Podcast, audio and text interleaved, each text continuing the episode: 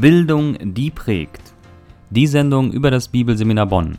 Mit aktuellen Informationen, Gebetsanliegen, einem Quiz und Geschichten aus dem Leben der Studenten.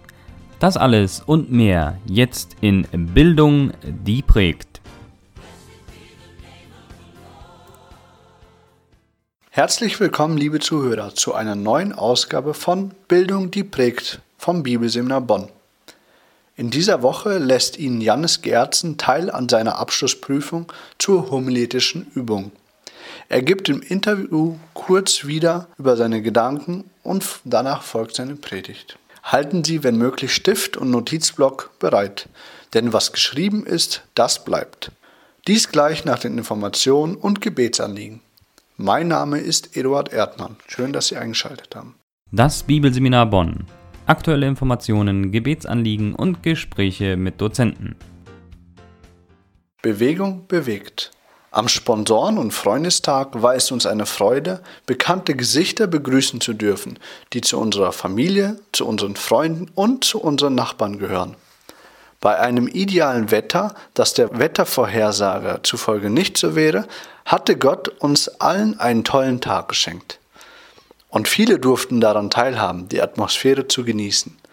Dieser Tag ist auch ein Meilenstein und ein Beweis dafür, dass es Menschen gibt, die gerne geben. So konnten über 33.000 Euro gesammelt werden. Dafür sind wir für jeden dankbar. Dankbar auch dafür für jede Unterstützung, jede Ermutigung und für jedes Gebet für den Einzelnen, der hier am Bibelseminar Bonn lernen darf oder auch lehren darf. Gerne können Sie auch dazu ein kleines Video auf der Homepage www.bsb-online.de anschauen. Nun möchte ich Ihnen noch weitere Termine zu Veranstaltungen und Vorlesungen bekannt machen. 10. Juni, Alumni-Tag 2017. Ehemalige Bibelschüler sind eingeladen zu einem gemeinsamen Treffen. 17. Juni, die Macht der Worte Weise Worte zur rechten Zeit. Ein Seminar für Ehefrauen von Pastoren und Gemeindeältesten von Judith Hildebrand. 20. bis 21. Oktober. Richard Hastings wird in diesen Tagen zu unseren jüdischen Messias referieren. Und der 4. November.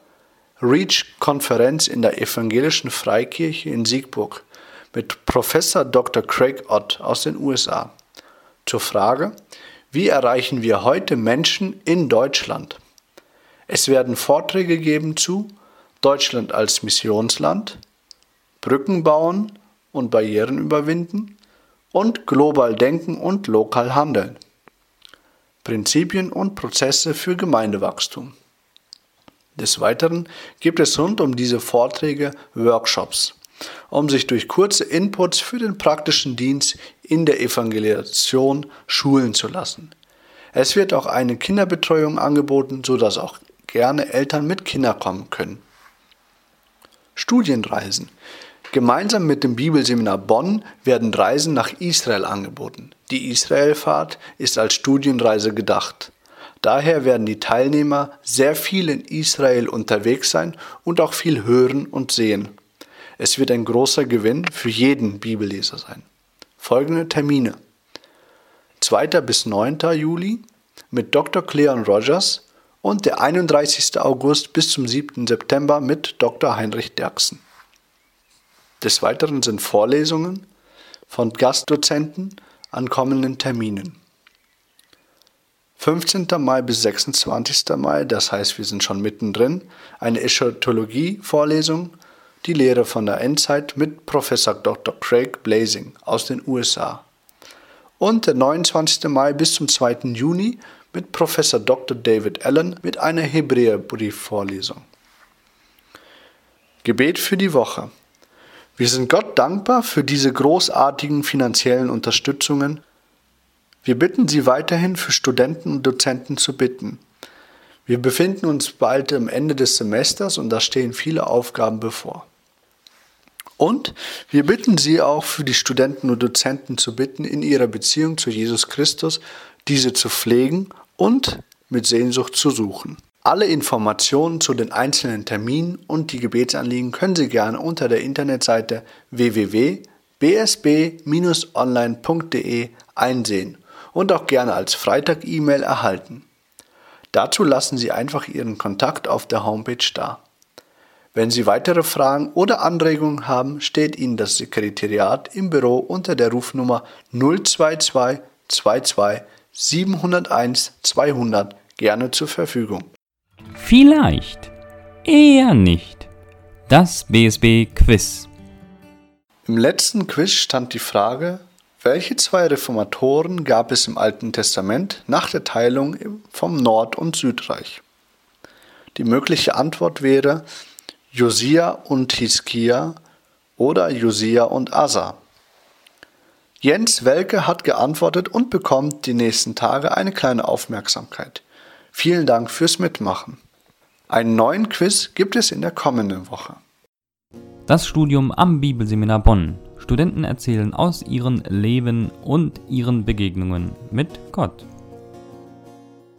Liebe Zuhörer, wir haben hier einen neuen Gast, der uns auch etwas später dann eine Predigt vorstellen wird. Und ich darf ihn im Vorfeld einfach interviewen und hören, welche Gedanken er weitergeben möchte. Und schön, dass du da bist. Wer bist du? Ich bin Janis Gerzen, äh, bin Schüler am Bibelseminar Bonn in der dritten Klasse Janis, jetzt bewegt es sich ja Richtung Prüfungszeit und ihr habt jetzt in dieser Woche eine Prüfung gehabt. Du hast die Abschlusspredigt vorbereitet. Wie hast du dich vorbereitet? Ähm, ich habe mich so vorbereitet, dass ich in dem Sinne, was wir in den letzten Jahren in unserer Bibelschule gelernt haben, über das Predigen, über das, wie man die Bibel versteht, wie man die Bibel auslegt, dass ich ähm, ja, diese Sachen zusammengetragen habe, dass ich mich damit beschäftigt habe und das dann ganz konkret auf einen Bibeltext auch angewendet habe. Und ähm, ja, ganz konkret sieht das dann so aus, dass man sich hinsetzt, den Text anschaut, den Text erstmal versteht, den Text oft liest, ähm, versucht zu verstehen, äh, wie sind die Hintergründe von dem Text, wie kommt es dahin und dann auch dahin zu gehen, die Textaussage dann auch auf heute zu übertragen. Welches Thema hast du in deiner Abschlusspredigt behandelt? Ähm, in meiner Abschlusspredigt, da geht es um den Psalm 3 und das ist eine Situation, wo David auf der Flucht ist vor seinem eigenen Sohn, vor seinem Sohn Absalom und äh, er ist in der Wüste, äh, hat Angst, aber wendet sich in, seinem, in seine Schwierigkeiten, in den Problemen, die er hat, an Gott und Gott hilft ihm dann auch in dieser Situation und äh, schenkt ihm Trost und äh, Zufriedenheit und Frieden. Was wolltest du mit deiner Predigt, die wir gleich im Anschluss hören dürfen, weitergeben? Ähm, ja, mein Anliegen ist es einfach, dass wir mit unseren Problemen, die wir haben, zu Gott kommen, dass wir nicht versuchen, unsere Probleme selber in den Griff zu bekommen, sondern dass wir unsere Probleme auf Gott werfen und darauf vertrauen, dass Gott uns helfen kann und dass er uns helfen wird. Janis, vielen Dank für diesen kurzen Einblick. Vielleicht meine Frage noch dazu, wirst du auch später im Predigtdienst vorzufinden sein in deiner Gemeinde? Ähm, ja, ich bin in einer Gemeinde in Bielefeld und ich bin schon Prediger, also ich predige regelmäßig und werde das in Zukunft auf jeden Fall auch weiterhin machen, in der Jugend, im Gottesdienst und teilweise auch in anderen Gemeinden. Das ist schön. Ich wünsche dir noch alles Gute dann und ich hoffe, dich mal öfters zu hören, zu predigen. Und vielen Dank, dass du dir Zeit genommen hast für dieses kurze Interview. Gerne, Dankeschön. Ähm, wer von euch weiß, was Seela ist? Seela? Ich dachte, am BSB wird es ein bisschen größer, die Ausbeute sein, von Leuten, die es wissen. Ähm, wenn sich noch ein paar melden würden, dann wärt ihr besser als meine Gemeinde in Bielefeld.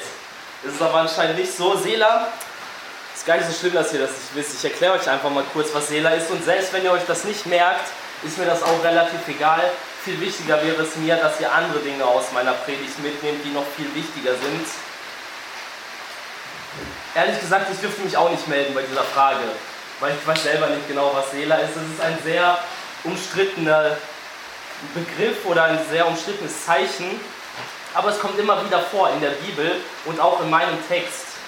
Und dieses Seela, das hat mir in meiner Predigtvorbereitung sehr weitergeholfen, ganz einfach dadurch, dass es genau dreimal vorkommt.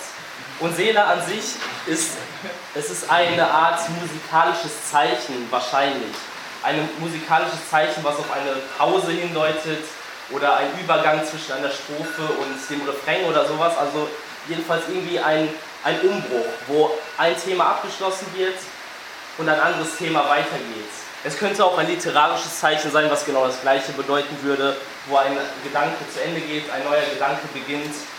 Also sowas in der Art, das ist Selah und das kommt dreimal in meinem Text vor, deshalb musste ich meinen Text nicht mehr gliedern. Die Arbeit war schon getan. Wie macht der Text an sich? Also war das für mich ganz einfach. Und äh, ihr ahnt es vielleicht, ich habe heute einen Psalm, über den ich sprechen möchte wegen musikalischer Zeichen seid ihr vielleicht schon darauf gekommen. Und zwar ein Psalm, über den ihr vielleicht noch nie eine Predigt gehört habt. Also ich persönlich habe, bevor ich mich hier vorbereitet habe, ich habe noch nie eine Predigt über den Psalm 3 gehört. Ich wusste nicht mal, was in dem Psalm 3 drin steht. Man hört ja meistens Predigten über Psalm 1 vielleicht, Psalm 23, Psalm 119. Das sind so Psalmen, die ab und zu mal erwähnt werden. Aber Psalm 3, da habe ich noch nie eine Predigt drüber gehört. Und deshalb finde ich es irgendwie auch umso interessanter, über diesen Text nachzudenken. Und ich würde sagen, wir steigen einfach mal ein. Psalm 3, wenn ihr die Bibel mit habt, könnt ihr natürlich gerne mitlesen. Psalm 3, ich lese ab Vers 1. Ein Psalm Davids, als er floh vor seinem Sohn Absalom. Ach Herr, wie sind meine Feinde so viel und erheben sich so viele gegen mich. Viele sagen von mir, er hat keine Hilfe bei Gott. Selah. Also da haben wir das erste Seela, das heißt, hier ist der erste Abschnitt vorbei. Und hier erfahren wir einiges über die Situation, in der sich David befindet. David, als er auf der Flucht vor seinem Sohn Absalom war. Jetzt mal eine kleine Frage an euch. Viele von uns werden sich wahrscheinlich nicht in die Lage hineinversetzen können. Aber wie muss es für einen Vater sein, auf der Flucht vor seinem eigenen Sohn? Wie muss es ein Vater dabei ergehen? Ja, wir haben ja einige Väter auch unter uns. Ich glaube, es ist sehr hart für einen Mann. Ich glaube, es ist vielleicht sogar einer der härtesten Sachen, die ein Mann je erleben kann. Wenn man auf der Flucht ist vor seinem eigenen Sohn, weil der eigene Sohn einen umbringen möchte, weil der Sohn einen töten möchte.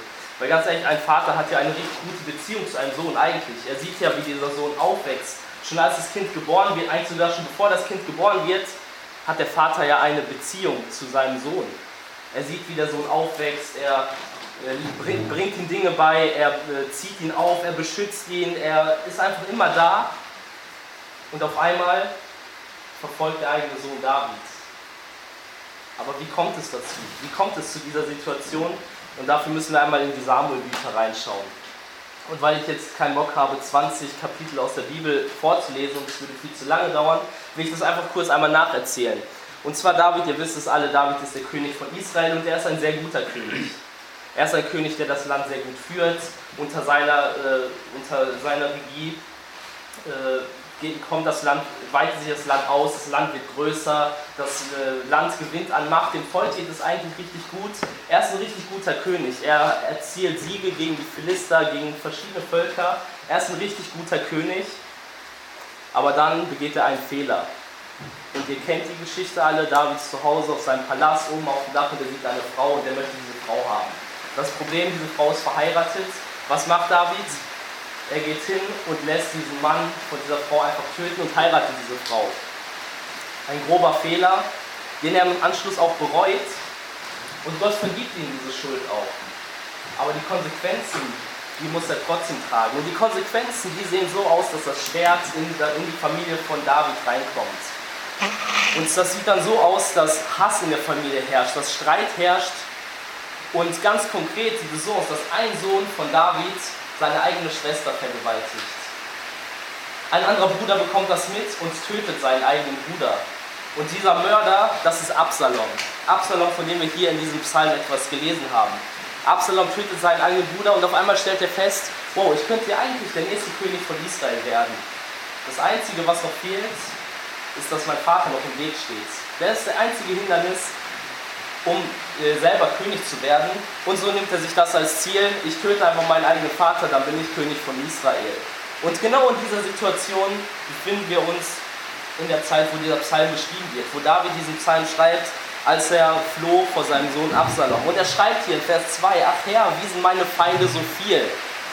Es ist nicht so, dass Absalom einfach alleine da hingekommen ist und hat versucht, seinen Vater zu töten. Nein, er hat sich eine ganze Schar, eine ganze Armee von Leuten zusammengesucht, die alle auf der Suche waren, um David zu finden und David zu töten. Und äh, ich meine, die Krieger, die mit dabei waren, die hätten ja auch etwas davon. Und zwar, wenn, da, wenn Absalom der neue König wird, diese Leute, das werden ja die engsten Berater, das werden die besten Freunde von Absalom sein. Das werden die Leute sein, die letztendlich auch mehr oder weniger an der Macht stehen. Und deshalb sind da ganz viele, die David töten wollen. Und David sitzt da in der Wüste, geflohen und sagt, es sind so viele die da sind und die mich verfolgen wollen, die mich töten wollen. Und dann sagt er noch einen kleinen Satz in Vers 3, das ist ganz interessant. Er sagt, viele sagen von mir, er hat keine Hilfe bei Gott. Das ist auch ganz interessant, weil in dem Volk Israel, es war nicht so, dass alle David gefeiert haben. Es gab einige Leute, die dachten, David ist gar nicht rechtmäßig der König von Israel. Manche Leute dachten, eigentlich hat David Schuld auf sich geladen. Nicht nur, weil er Ehebruch gegangen hat, nein, sondern weil er auch Schuld an dem Tod von Saul, dem Vorkönig, hat. Einige Leute haben so gedacht und dachten, selbst Gott hat David verworfen und selbst für Gott sieht es so aus, als ob David nicht mehr der König sein wird. Absalom ist der neue König. Das hat Gott so beschlossen. So haben das einige Leute gesehen und deshalb sagt er, schreibt er genau diesen Satz. Einige sagen von mir, er hat keine Hilfe bei Gott. Wenn wir aber weiterlesen werden, dann sehen wir, dass dem nicht so ist, sondern Gott ist immer noch auf der Seite von David. Das sehen wir hier in diesem Psalm und das sehen wir auch, wenn wir die Samuelbücher lesen würden. Das heißt, wir haben hier ein großes Problem. Das Problem, das hier beschrieben wird, das ich gerade so ein bisschen erläutert habe, Davids, der auf der Flucht ist vor seinem eigenen Sohn. Und dann lese ich weiter ab Vers 4. Aber du, Herr, bist der Schild für mich. Du bist meine Ehre und hebst mein Haupt empor. Ich rufe mit meiner Stimme zum Herrn, so erhörte er mich von seinem heiligen Berge Sela. Also hier ist der zweite Abschnitt wieder vorbei. Und ich finde es krass, was David hier macht. Wir haben uns die Situation angeschaut und die ist wirklich krass. Also wie gesagt, es ist für einen Vater, es muss unvorstellbar sein, von seinem eigenen Sohn verfolgt zu werden. Und er, er setzt sein ganzes Vertrauen einfach auf Gott und sagt, Gott, ich vertraue dir. Und zwar fängt das so an, dass er sagt, Herr, du bist ein Schild für mich. Ich gehe mal davon aus, dass ihr alle wisst, wie so ein Schild ungefähr aussieht. Ja, so ein Schild, das man vor sich hält, das schützt einen vor Nahkampfwaffen, vom Schwert kann das schützen, aber auch vor Pfeilen, vor Bögen. Der Nachteil von so einem Schild schützt nur von einer Seite. Und zwar da, wo man das Schild hinhält. Auf der anderen Seite ist man immer verwundbar. Und ganz interessant ist, dass hier einige Übersetzungen schreiben, Gott, du bist ein Schild um mich oder ein Schild um mich herum. Das heißt, Gott ist nicht nur da, der von einer Seite schützt, sondern Gott ist da und schützt von allen Seiten. Von allen Seiten gibt er David und ist da als Schild. Und ich kann mir eigentlich nicht gut vorstellen, wie David da in der Wüste sitzt und er weiß ja auch nicht, woher seine Feinde kommen. Dann guckt er vielleicht Norden, Osten, Süden, Westen, so wo ist der Feind, wo kommt der Feind her, das weiß er nicht. Und dann zu sagen, so Gott, du bist ein Schild um mich herum, egal von welcher Seite irgendwas kommen mag, du bist da und du beschützt mich, du bist mein Schild. Dann sagt er eine zweite Sache, du bist meine Ehre, sagt David zu Gott. Jetzt mal eine Frage.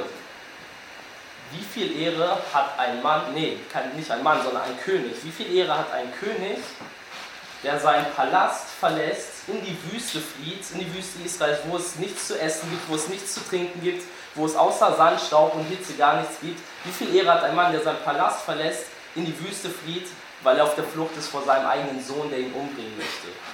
Wie viel Ehre hat so ein Mann? Ich kann euch eins sagen, weniger als die Tiere im Reich. Weil die wurden wenigstens noch versorgt und haben was zu trinken bekommen. Er hat da gar nichts bekommen in der Wüste. Man kann sagen, er war ein Mann komplett ohne Ehre, ein ehrenloser Mann in diesem Moment.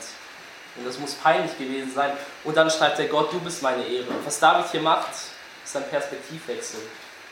Er sagt, mir geht es zwar schlecht und ich habe absolut keine Ehre, aber das spielt gar keine Rolle, weil Gott da ist und Gott ist meine Ehre und er blickt auf zu Gott und wendet sich in Vertrauen an Gott.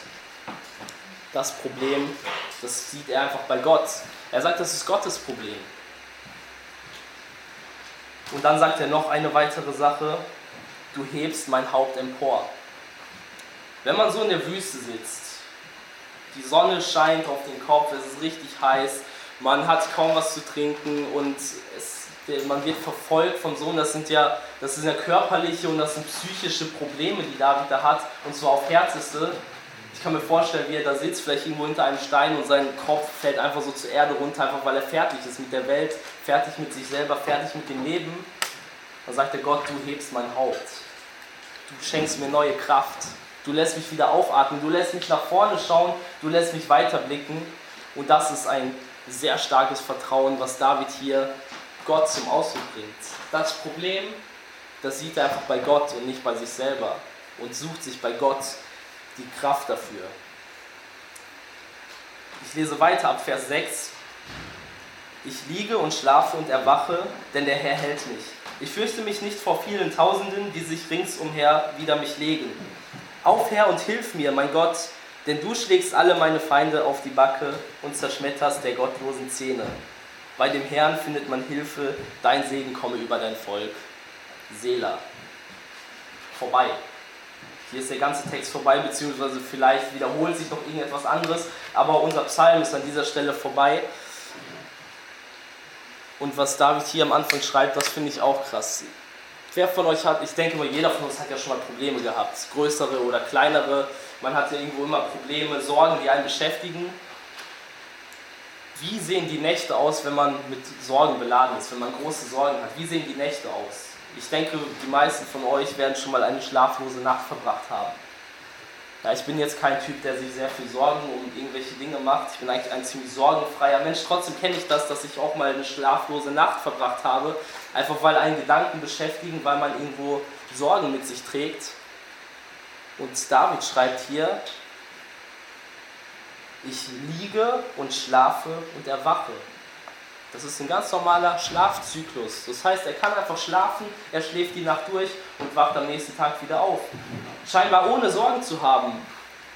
Und da denke ich, dieses Vertrauen, was er zu Gott haben muss, das muss ziemlich groß sein, oder?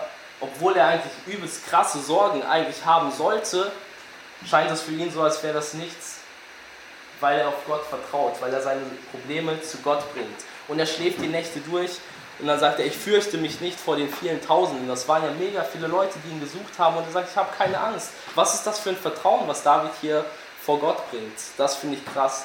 Der Mann hat meinen Respekt verdient. Und dann kommt etwas, was ich eigentlich schon richtig witzig finde, was David dann schreibt. Vers 8 ist das, auf Herr und hilf mir, mein Gott, denn du schlägst meine Feinde auf die Backe und zerschmetterst der gottlosen Zähne. Ähm, stellt euch mal vor, zwei Leute haben eine Schlägerei. Ich weiß, wir machen so etwas nicht, wir schlagen uns nicht, aber stellt euch mal vor, da sind zwei Männer und die haben eine Schlägerei. Und die Schlägerei geht so aus, dass der eine dem anderen auf die Wange oder auf den Backen schlägt, sodass die Zähne von dem anderen rausfliegen. Und so ist dieser Kampf ausgegangen. Ist schon ziemlich demütigend für den, der die Zähne verliert, oder? Und genau das will David hier sagen in diesem Psalm. Gott, du kümmerst dich um meine Feinde. Du sorgst dafür, dass meine Feinde, äh, dass du wirst mit meinen Feinden fertig. Und zwar nicht nur einfach so, dass du sie besiegst, sondern dass du sie richtig demütigst. Du schlägst ihnen die Zähne aus. Eine demütigende Vernichtung, die Gott hier seinen Feinden geben wird. Habt ihr schon mal gesehen, wie jemand, der keine Zähne hat, versucht zu sprechen? Ich habe das schon mal gesehen, es hört sich gar nicht mal so gut an. Man versteht auch eigentlich fast gar nicht. Wir brauchen unsere Zähne, um vernünftig sprechen zu können. Und das bedeutet hier, die Feinde, die da sind und die die Zähne verlieren, die haben im Nachhinein nicht einmal die Möglichkeit, über David zu spotten. Im Nachhinein. Das heißt, Gott kümmert sich um die ganzen Konsequenzen, die da sind. Nicht nur kurzfristig, dass er ihm eine gute Nacht schenkt oder dass er gut schlafen kann, sondern auch langfristig, dass äh, im Nachhinein keine weiteren Konsequenzen da sein werden. Das Problem bei Gott ist gar kein Problem, weil Gott kümmert sich darum. Das Problem bei Gott ist gar kein Problem. Und dann am Ende schreibt David noch einen Satz, den finde ich richtig stark, der meiner Meinung nach, der überschreibt eigentlich diesen ganzen Psalm. Und zwar schreibt er, Vers 9, bei dem Herrn findet man Hilfe. Ganz einfacher Satz. Bei dem Herrn findet man Hilfe. Ja, ich habe diesen Satz genommen und den so gewissermaßen auch über meine Predigt gestellt oder über diesen Text und gesagt, darum geht es in dem Text. Bei dem Herrn findet man Hilfe. Und ich denke, das kann man sich auch zum Lebensmotto machen. Bei dem Herrn findet man Hilfe. Ein ganz einfacher Satz, aber der sehr viel Auswirkungen hat, genauso wie wir es hier bei David sehen. Der große Probleme hat, der mit seinen Problemen zu Gott kommt und diese Probleme sind auf einmal gar keine Probleme mehr. Jetzt habe ich viel davon geredet, was David hier erlebt hat, was in diesem Psalm steht. Ich habe mir dann aber natürlich auch die Frage gestellt, was bedeutet das für mich, was bedeutet das für uns heute. Ich meine, es ist schön zu sehen, dass David da so viel erlebt hat, dass er sein Vertrauen auf Gott gesetzt hat, aber was bringt mir persönlich das heute? Und ich denke, es ist diese eine Frage, wie gehst du mit deinen Problemen um? Wie gehst du mit deinen Sorgen um? Bist du so einer, der sich ständig irgendwie versucht, selber reinzuknien, zu schaffen, zu machen, die Nächte darüber nachdenkt, ohne zu schlafen und versucht, seine Probleme selber in den Griff zu bekommen? Oder sind wir bereit, unsere Probleme, die wir haben, einfach Gott abzugeben, genauso wie David das gemacht hat? Und ich denke, er hat größere Probleme gehabt als die meisten von uns. Ja, für mich ganz persönlich sieht das so aus, ich bin jetzt in der dritten Klasse und äh, jetzt kommt ein neuer Lebensabschnitt. Ich werde zurück nach Bielefeld ziehen, ich will BWL studieren, ich will in meiner Gemeinde mitarbeiten, ich will äh, meine alten Freunde wieder besser kennenlernen, wieder mehr Zeit mit denen verbringen. Ich werde jetzt im Sommer zwei Monate in Amerika sein, ein Praktikum machen. Das sind Dinge, die auf mich, auf mich zukommen. Ich weiß noch nicht genau, was mich erwartet. Das ist alles noch so ein bisschen ungewiss.